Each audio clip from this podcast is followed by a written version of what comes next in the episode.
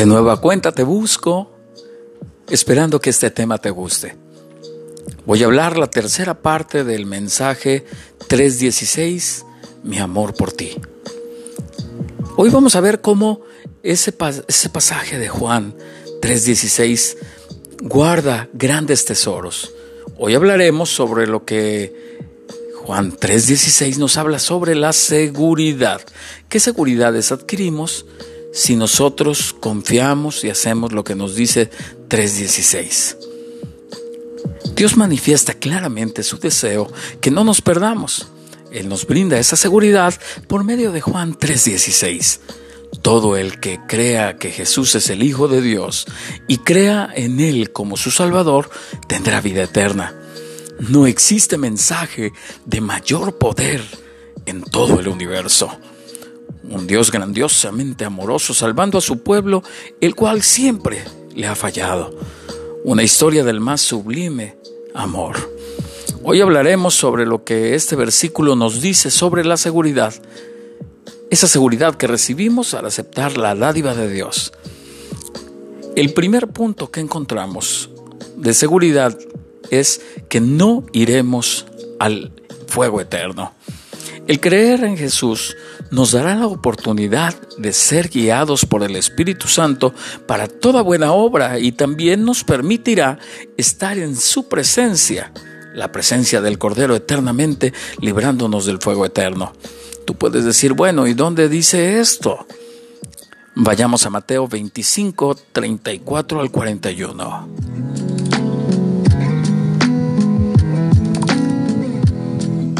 Entonces dirá el rey a los que están a su derecha, vengan ustedes, a quienes mi Padre ha bendecido, reciban su herencia, el reino preparado para ustedes desde la creación del mundo.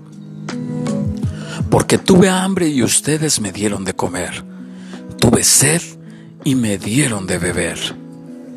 Fui forastero y me dieron alojamiento, necesité ropa y me vistieron Estuve enfermo y me atendieron. Estuve en la cárcel y me visitaron. Y le contestarán los justos, Señor, ¿cuándo te vimos hambriento y te alimentamos? ¿O sediento y te dimos de beber? ¿Cuándo te vimos como forastero y te dimos alojamiento o necesitado de ropa y te vestimos? ¿Cuándo te vimos enfermo o en la cárcel y te visitamos? El rey les responderá, les aseguro que todo lo que hicieron por uno de mis hermanos, aun por el más pequeño, lo hicieron por mí. Luego dirá a los que estén a su izquierda, apártense de mí, malditos, al fuego eterno preparado para el diablo y sus ángeles. Es interesante cómo al aceptar a Jesús como nuestro Salvador, nuestro corazón cambia. Cambian nuestros pensamientos y cambian las acciones que hacemos. Lo malo se va de nuestra vida y empieza a crecer lo bueno en cada uno de nosotros. Somos más misericordiosos, más generosos, mucho más amorosos, en fin, somos transformados en nuevas criaturas, dejando atrás lo malo y avanzando hacia las bendiciones.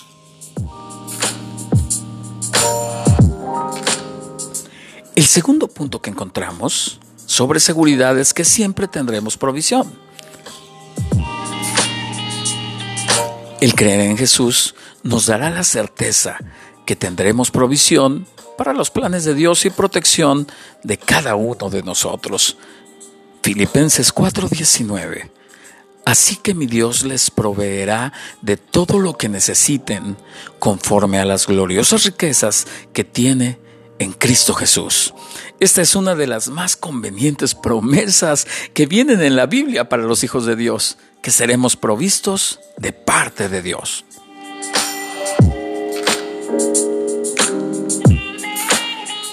El tercer punto nos habla sobre la seguridad de que todo lo obtenido es gratuito.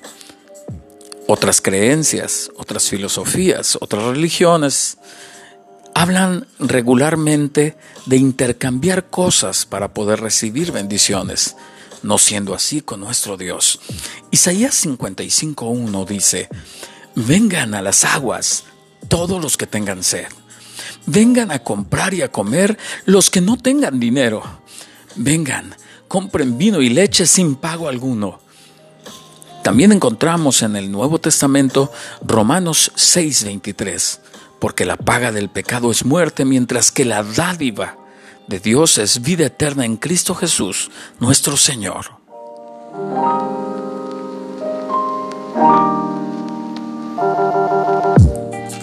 Es realmente hermoso el saber que aun siendo inmerecedores, todos recibimos por gracia, por regalo, sin ningún pago, de parte de Dios. Pues bien dice la Biblia, no es por obras, es por gracia. El cuarto punto es una invitación. Asegúrate hoy mismo. Esto es como una póliza de seguro de vida o de tu auto. Asegúrate de tenerla cubierta pues en ocasiones lo dejamos a la desidia, inclusive Dios nos manda señales que muchas veces rechazamos.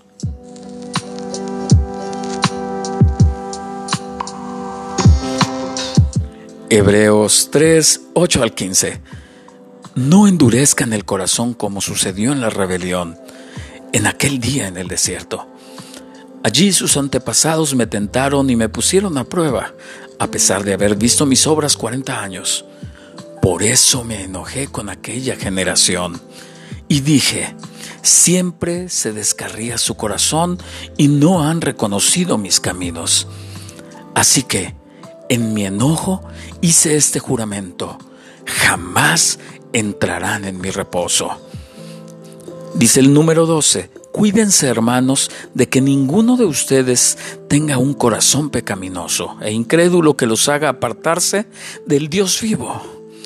Más bien, mientras dure ese hoy, anímense unos a otros cada día para que ninguno de ustedes se endurezca por el engaño del pecado. Hemos llegado a tener parte con Cristo con tal que retengamos firme hasta el fin la confianza que tuvimos al principio. El 15 dice, como se acaba de decir, si ustedes oyen su voz, no endurezcan el corazón como sucedió en la rebelión. Guardemos nuestro corazón. No permitamos que se endurezca. Que esté atento y dispuesto a las palabras con los mandatos de Dios. El quinto y último punto. ¿Qué seguridad tenemos? Bueno, la seguridad está en creer en Jesús. Juan 3, 16 al 18 porque tanto amó Dios al mundo que dio a su Hijo unigénito para que todo el que cree en Él no se pierda, sino que tenga vida eterna. Dios no envió a su Hijo al mundo para condenar al mundo, sino para salvarlo por medio de Él. El que cree en Él no es condenado, pero el que no cree ya está condenado por no haber creído en el nombre del Hijo unigénito de Dios. Efesios 2, 6 al 7 dice, y juntamente con Él nos resucitó y asimismo nos hizo sentar en los lugares celestiales con Cristo Jesús para mostrar los siglos venideros las abundantes riquezas de su gracia en su bondad para con nosotros. Como resultado de la salvación y la obediencia a la palabra de Dios, recibimos muchas promesas. Entre otras, la palabra de Dios promete que nos sentaremos juntamente con Jesús en su trono, así como Él mismo se ha sentado en el trono de su Padre. Esto lo vemos en Apocalipsis 3:21. Aparte, mira lo que dice el Salmo 23:6. Ciertamente el bien y la misericordia me seguirán todos los días de mi vida, y en la casa de Jehová moraré por largos días. Concluyo con esto. Romanos 8, 31 al 39. ¿Qué diremos frente a esto? Si Dios está de nuestra parte, ¿quién puede estar en contra nuestra? El que no escatimonia a su propio Hijo, sino que lo entregó por todos nosotros, ¿cómo no habrá de darnos generosamente junto con Él todas las cosas? ¿Quién acusará a los que Dios ha escogido? Dios es el que los justifica. ¿Quién condenará? Cristo Jesús es el que murió e incluso resucitó y está a la derecha de Dios e intercede por nosotros. ¿Quién nos apartará del amor de Cristo? ¿La tribulación o la angustia? ¿La persecución? ¿El hambre? ¿La indigencia? ¿El peligro o la violencia? Así está escrito. Por tu causa siempre nos llevan a la muerte, nos tratan como ovejas para el matadero. Sin embargo, en todo esto somos más que vencedores por medio de aquel que nos amó, pues yo estoy convencido de que ni la muerte, ni la vida, ni los ángeles, ni los demonios, ni lo presente, ni lo porvenir, ni los poderes, ni lo alto, ni lo profundo, ni cosa alguna en toda la creación podrá apartarnos del amor que Dios nos ha manifestado en Cristo Jesús nuestro Señor.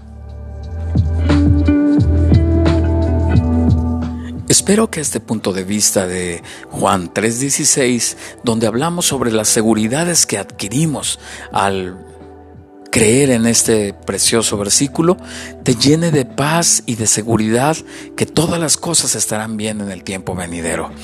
Te doy gracias por seguirnos escuchando, recordándote que hay otros dos mensajes más sobre Juan 3:16 que puedes encontrar aquí en estos podcasts. Que tengas buen tiempo. Búscame, que yo te buscaré.